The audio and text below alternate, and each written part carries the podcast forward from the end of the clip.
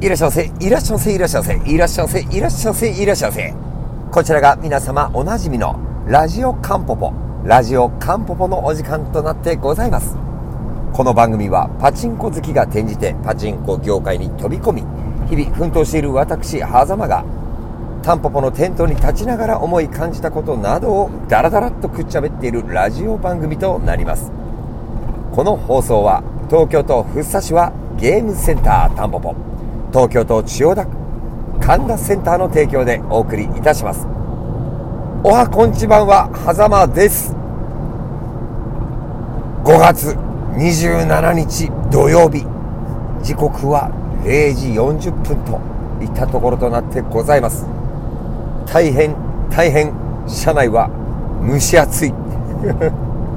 蒸し暑い状況でございます。ラジオを撮ってる時はあのー、エアコンをね止めてるんですよ。エアコンのノイズがうるさいじゃないですか。止めてるんですけどまあちょっとねもう夜夜中だというのに蒸し暑いですね。なんだろう5月をちょっと振り返ると雨が降ったりめちゃくちゃ暑い夏日があったりとまあ結構なこう天候の左右にうん翻弄された1ヶ月だったななんていうふうに思うんですけど皆様はいかがお過ごしだったでしょうか？私は明日がですね今週はタンポポの店頭が土曜日と日曜日だけなので、えー、土曜日は朝の交通状況がわからないので決まって前乗りって決めてるんですけど今前乗りでタンポポに向かっている状況といったところとなってございます、えー、といったわけでね今日何話しましょうか？あんまり考えてなかったんですけど。5月20日だったかな？20日のあのー、皆様おなじみのタンポポパチンコ物語という YouTube チャンネルの方で、まあ、神田センターの今後の運営についてのお知らせ、まあ、お詫びとご報告って形でお話しさせてもらいましたが、まあ、今ですね、チームタンポポウィズ神田センタースタッフ一同えー、神田センターの6月2日金曜日のリニューアルオープンに向けて全力でチーム一丸となって取り組んでいるといった状況となっております。えーと、なんだろうな、今週、火、水、木、金と、昨日、おとといは、ヒゲさんがタンポポの店頭な、あの、請け負ってくださったんで、火、水、木、金と4日間、あの、僕は5号機の神田センターのね、えー、整備に、えー従事していたといったところとなるんですけども、なんとか間に合いそうかなという感じです。今回5号機コーナーが20台増えるんですね。で、まあ明日タンポポの戦闘終わってからちょっとやれば、まあそれで終わるかなとは思ってるんですけど、まあその6月以降は、まあ僕らだけの運営といったところになる報告はさせてもらったと思うんですが、これね、4号機の方をジャックインさんが全部担っていただく話になってまして、ちょっとね、あの、まあ、パチパカさんが抜けられることについては、まあ、残念で仕方ないんですけども、その、これから先を考えたら4号機がジャックインさんで5号機が狭間でしょ？これなんか僕からすると、すごくすごくワクワクする空間づくりになるなって。あの、いや、3年間限定のお店になるんですが、ね、やっぱりそのパチスロゲームセンター界隈で、ジャックインさんのお世話になってないところなんてほとんどないって言われるぐらいのところと、まあ、僕がここ、まあ、本当親日に出会ってからその活動に感銘を受けて僕自身もじゃあ5号機を集めようと思い出したのが45年前なんですけどから新芽を落としてね水煮を削って もうご飯は冷えや泡といった形でねおかずはもやしみたいなそんなことはないですけどで形で本当にあの集めてきた5号機ちゃんたちとが一つの空間でまあそれを楽しみに来ていただける方々へ提供できる場所を展開していくんだと思うとこれはねこれでねワクワクしますよね。いやもうぜひワクワクしてほしいんですよ。この番組を聞いてくださってる神田リスナー、神田センターを使用、利用してくださってるリスナーさんもワクワクしてほしい。あのー、僕はもう、なんだろうな、手を変え品を変えいろんな5号機ちゃんたちをですね、あの、導入していく考えですんで、まあ、その辺もね、お楽しみにしていただきたいなと思っています。で、まあ、土曜日、日曜日とタンポポの店頭出たら、月曜日から来週の木曜日までは、もうとことん神田センターのリニューアルオープンの準備に、この体をね、あの、バーンとぶつけて、あの、神田センタースタッフと一緒に、あの、そこを頑張っていきたいなと思っているんですけども、2日の金曜日は珍しく、珍しいですよ。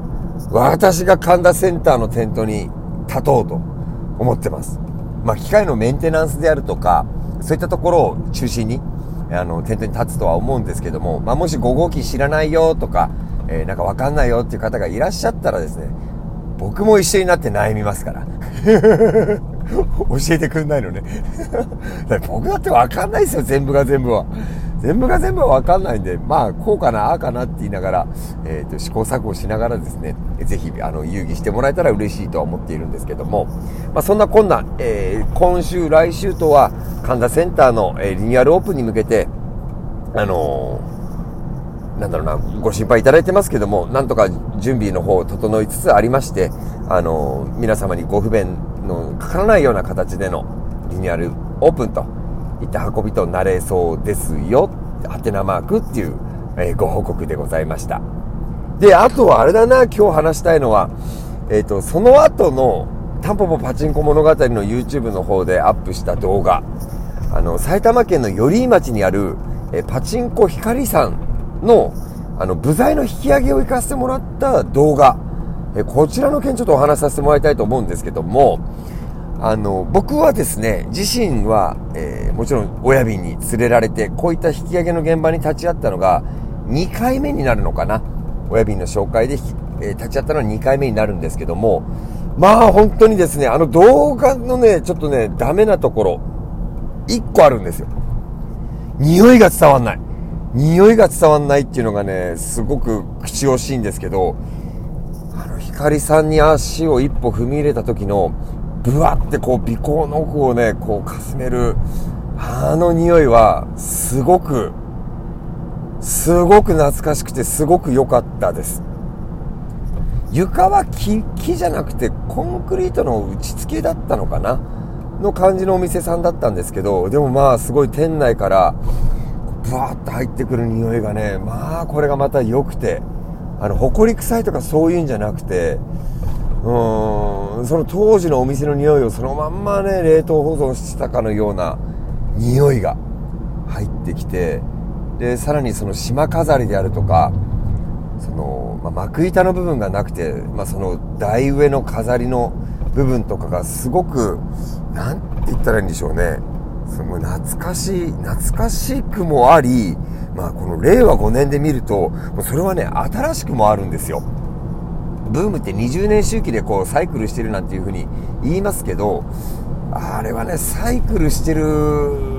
という感じはなかったな。やっぱり当時のありのままの雰囲気がすごく良くて、で、またそのオーナーさんのお話も、実際にオーナーさんも立ち会ってくださって、いろんなお話伺えたんですけども、まあその話も一つ一つ全部あのすごく面白くてよくて、まあ、動画の方では一部しか紹介できてないんですけどもそれもまた良かったのとあの僕ら、え、親瓶ひげさん狭間の3人と、まあ、カメラマンの子と、え、でまず最初に行ってその次の週に、え、このラグーンさんも一緒に引き上げというか部材のあの積み切れなかった部分があったんでそれをみんなでまた取りに行ってでさらに別日にはもう僕がね、大好きで大好きしょうがない。栄華さん。パチンコ平安家の栄華さんをお連れすることができて、まあ、そんな寄居町のパチンコ光さんでの引き上げになったんで、僕自身にとってはまたこれ一つの思い出のあの1店舗になったなっていうふうには思ってるんですけど、あの、ショート動画の方もぜひですね、あの、1人100回ぐらい見てほしいなと思うんですけど、あの、ショート動画の方は、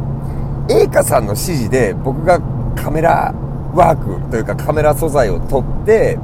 えっ、ー、と、作ったショート動画になるんですね。編集の方も全部、あの、栄華さんがやってくださって、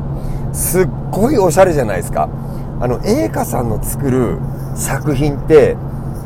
あの、僕本当にハイセンスだと思ってるんですよ。その、何度もここの番組でも取り上げてる天狗さんの楽曲にしても、まあ、栄華さんのツイートにしても、栄華さんの書かれてるその記事にしても、なんかこう言葉選びであるとか、出来上がった作品の、その、なんだろうな、洗練されているけど、くどくなくって、あの、まあいいか、これぐらいにしときますか、褒めるのは。あの、もう褒めるとこしかないんですよ、本当に。だから僕こんなになんかこう皆さんにお勧めしちゃいたくなるんですけど、本当にだからその僕は栄華さんの活動とタンポポっていうものが、こう親和性を持って今後もいろいろと何か発信できたらいいなっていうふうに思ってるんですけど、ぜひですね、あの、タンポポのことを好きだって言ってくださる方はですね、パチンコ偏愛家の栄華さんのことも、あの、いろいろといろんな作品とかいろんな活動なさってるんで、ちょっと見ていただけると僕は飛び跳ねて喜びます。はい。で、で、肝心なのは、その動画、寄居町の光さんの動画、これ再生数なんて絶対伸びないと思ってたんですよ。で、僕らとしては、あのチャンネルで上げてる動画は、まあ、もちろん僕らがワイワイ楽しんでるのもあるんですけど、そういったことをたくさんの方に、より多くの人に見ていただきたい、届けたいっていう思いがあったんで、すっごい嬉しいです。だからこの、いろんな人が、いろんな人がこう、その動画を見て、こう、興味を持ってくださって、よりいい街に光っていうホールがあったことを、覚えてくださったら、もうそれが何より、それが一番嬉しいなって思ってまして、今回の動画がすごく伸びていって、それはすごく嬉しいので、今後ともどうぞよろしくお願いいたします。といった話でした。